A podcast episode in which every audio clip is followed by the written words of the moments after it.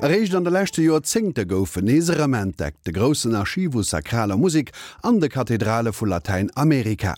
Als klingende Pendant zu denen hireer monumentale Architektur faszinieren sie séier furscherer Musiker gleicher Moose. Hire reichtem un instrumentaler Vokalmusik gehtreck bis an Freizeit vun den echte Missionaren, an der vieles mëndlech iwwer droe goufel Didios keng Schriftkultur kan hun. Hannergren vum Joachim Fontaine.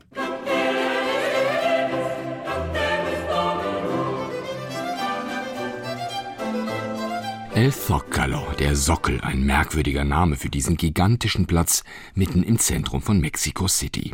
1821 soll hier nach dem Unabhängigkeitskrieg nur noch der Sockel der Reiterstatue des spanischen Königs übrig geblieben sein. Das koloniale Neuspanien wurde zum Staate Mexiko. 1521, 300 Jahre zuvor, fast auf den Tag genau, war Montezumas Hauptstadt Tenochtitlan zerstört worden. Genau hier auf dem Platz El Zocalo wichen der Palast Montezumas und der gewaltige Aztekentempel einer monströsen Nachfolgerin, einer der größten Kathedralen der Christenheit im prunkvollen Stil des Barock, der mit den Konquistadoren und Missionaren um die Welt ging. Bevor hier Glocken läuteten, spielten aztekische Trompeter, Pfeifer und Trommler, höllisch laut und vergleichbar den Instrumenten von Dämonen, wie es damals hieß. Hernán Cortés und seine Männer erinnerten sich noch lange an das Spektakel, wenn die besiegten Feinde lebendig geopfert wurden. Sieg und Opfer, Krieg und Kult, die Musik hatte auch hier ihren festen Platz. Von Franziskanermönchen wissen wir, dass die Azteken aber auch andere Musik kannten, dass sie gerne tanzten und Theateraufführungen lauschten. Die Musikalität der Indios wussten die Missionare zu nutzen. So gut wie alle Saiteninstrumente, die heute für Touristen gezupft oder gestrichen werden, gehen zurück auf die Missionare, die sie einst aus Europa mitbrachten. In ihren Reduktionen und Reservaten an den Rändern des Machtbereichs gelegen, war ihre Aufgabe im Grunde die gleiche wie in den Metropolen Metropolen der neuen Welt. Wenn der Kampf mit Waffen vorüber war, fing der wesentlich längere Kampf der Symbole und kulturellen Werte erst an. Die Durchsetzung der spanischen Kultur hatten die Konquistadoren mit Feuerwaffen und Rüstungen, mit Pferden und Bluthunden längst noch nicht erreicht. Die Indios hingen an ihrer Kultur, praktizierten sie weiter. Ihre Flöten, von denen es damals schon eine große Vielfalt gab, wurden in Peru noch im 17. Jahrhundert öffentlich verbrannt, damit Zitat, der böse Dämon nicht weiter seine teuflischen Täuschungen zelebrieren könnte. Solche Radikalität war auch Reflex einer stürmischen Zeit. 1492 hatte Kolumbus nicht nur Amerika entdeckt, sondern die Spanier zu Hause in der Reconquista auch Granada zurückerobert von den Arabern. Traditionelle Werte, streng gehütet von der Inquisition, wurden vom Humanismus ebenso wie von christlichen Reformatoren hinterfragt. Zwecks Stabilisierung gingen deshalb Eroberung und Missionierung Hand in Hand. Schon früh hatten sich Spanien und Portugal im Vertrag von Tordesillas auf ihre Herrschaftsgebiete geeinigt. Ohne es zu ahnen, bekamen die Spanier damals einen riesigen Kontinent zugesprochen. Eine zweite Welle der Eroberer und Entdecker startete nicht mehr von Spanien, sondern von den Inseln der Karibik. Sie erreichten Kalifornien und Florida, Panama und den Pazifik im Westen, zudem Magellan, ein Portugiese in spanischen Diensten, den Seeweg erst später finden sollte. Zeitgleich Reich wurde in den 1520er Jahren das Aztekenreich erobert. Es folgten die Raubzüge nach Süden, auf denen Francisco Pizarro, der kaltblütige Analphabet aus der Estremadura, das Reich der Inka unterjochte. El Dorado, der sagenhafte Mann, der täglich von Gold bedeckt aus seinem Goldsee stieg, lockte die Eroberer schließlich in die Andenregion zum Amazonas und Rio de la Plata. Mitte des 16. Jahrhunderts war mit Buenos Aires, dann Paraguay und schließlich der Gründung Chiles die Eroberung der Räume abgeschlossen. Für die Portugiesen war Südamerika allenfalls interessant wegen des Brasilholzes. Ansonsten interessierte sie Afrika und das tatsächliche Indien, das Vasco da Gama auf dem Seeweg nach Osten gefunden hatte, kurz nach Kolumbus. Für die Spanier aber, die in Zeiten von Inquisition und Gegenreformation ihre Kriege und Staatsbankrotte finanzieren mussten, waren die Schätze Lateinamerikas überlebenswichtig. Durch unzählige Erlasse und tausende Gesetze schufen sie administrativ administrative Strukturen, an deren Spitze Vizekönige regierten. Die beiden ersten herrschten von Mexico City und Lima aus über den fast gesamten Kontinent. Mexiko wurde auch Sitz des ersten Erzbischofs und Inquisitors. Er brachte aus seiner Heimat Sevilla nicht nur die Vorschriften für seine Liturgie und Kirchenmusik mit, sondern auch Zitat Orgeln, kostbare Ornamente und Bücher. Er etablierte die erste Schola Cantorum und engagierte auch den ersten Kapellmeister Bürgermeister der neuen Welt, der damals noch im Kanu anreiste, denn die Ruinen Tenochtitlans, auf denen die Kathedrale gebaut wurde, waren noch von Montezumas Kanälen durchzogen.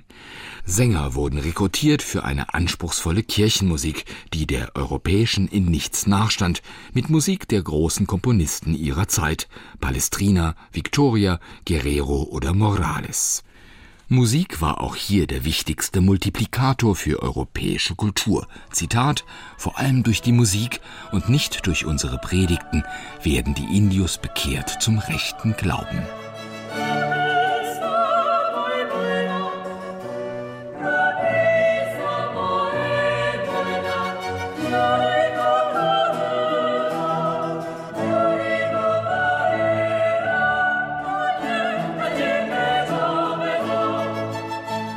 Erzbistum von Lima, der Hauptstadt des Vizekönigtums Peru, gehörte auch La Plata, das heutige Bolivien. La Plata, das Silber, der Reichtum, kam aus den Minen von Potosi, dem Tor zur Hölle, wo acht Millionen indianische Zwangsarbeiter ihren Holocaust erlebten.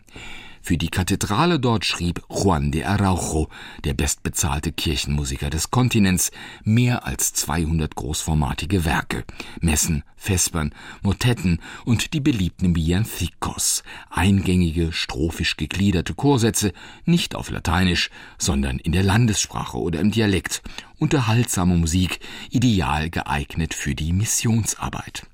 Lima wurde gegründet, nachdem die Inkas in Cusco, ihrer alten Hauptstadt, den Aufstand geprobt hatten. Auch dort überdauern bis heute musikalische Schätze die Zeit. Auf Pergament geschriebene atlasgroße Chorbücher mit Gregorianik der ersten Entdeckerjahre. Nicht weniger Schätze warten in den Archiven anderer Bischofsstädte in Oaxaca, La Paz, Sucre oder in Guatemala, dem heutigen Antigua, wo die Maya-Kultur damals zwar schon längst erloschen war, deren Schriften die Inquisition aber trotzdem verbrennen ließ, bis auf nur mehr vier Dokumente einer mächtigen Epoche präkolumbianischer Kultur. Dafür wurde Guatemala zum Zentrum neuer Musik. Die prächtige Vokalpolyphonie eines Morales, Guerrero oder Victoria wurde hier gesungen. Von hier aus wechselten die Musiker zur Kathedrale von Mexiko, der Gipfel einer Karriere in der neuen Welt. Und es gab auch andere Extreme auf Kuba etwa, so arm, dass in der Kathedrale von Santiago nie mehr als zwei professionelle Sänger angestellt wurden, oder das venezolanische Caracas, wo sich erst zum Ende der Kolonialzeit ein reges musikalisches Leben etablierte, dank eines umtriebigen Patres Socho, der nicht nur mit Mozart und Heidenmessen die Jugend begeisterte, sondern auch mit patriotischen Liedern, die damals auch Simon Bolivar mitgesungen hat, der große Befreier Und Revolutionär Südamerikas. 1700 ereignete sich in Europa ein epochaler politischer Wechsel. Der spanische Thron ging von den Habsburgern an einen Bourbonen. Philipp V. interessierte sich für die italienische Musik, engagierte nach und nach die Stars ihrer Zeit, darunter den Kastraten Farinelli und den Cembalo-Virtuosen Domenico Scarlatti. Rezitativ und Arie, aber auch neue Instrumente wie die Violinen erlaubten neue musikalische Formen, in denen die Italiener Meister waren. Galante Musik, Divertissements, Oper und Musiktheater wurden nicht nur in Madrid, sondern auch in den spanischen Vizekönigtümern zum Zeitvertreib. In den Kolonien entsteht damals eine Art barockes Crossover aus italienischen, südamerikanischen und spanischen Wurzeln, der Stil des 18. Jahrhunderts. Was existiert davon noch heute in Peru? Auf den Hochebenen der Anden spielen die Indios so arm wie eh und je ihre melancholischen Melodien. In Sucre, der Stadt, die einst das Zentrum des größten Reichtums aller Kolonien war, schlummern musikalische Archive gewaltigen Ausmaßes. Ein Bruchteil davon ist gesichtet. Nach unzähligen Plünderungen, die ausgerechnet Peru und Bolivien zu den ärmsten Ländern der Welt werden ließen, bleibt wenigstens dieser Reichtum, ein musikalisches Erbe, das für den gesamten Kontinent einzigartig ist.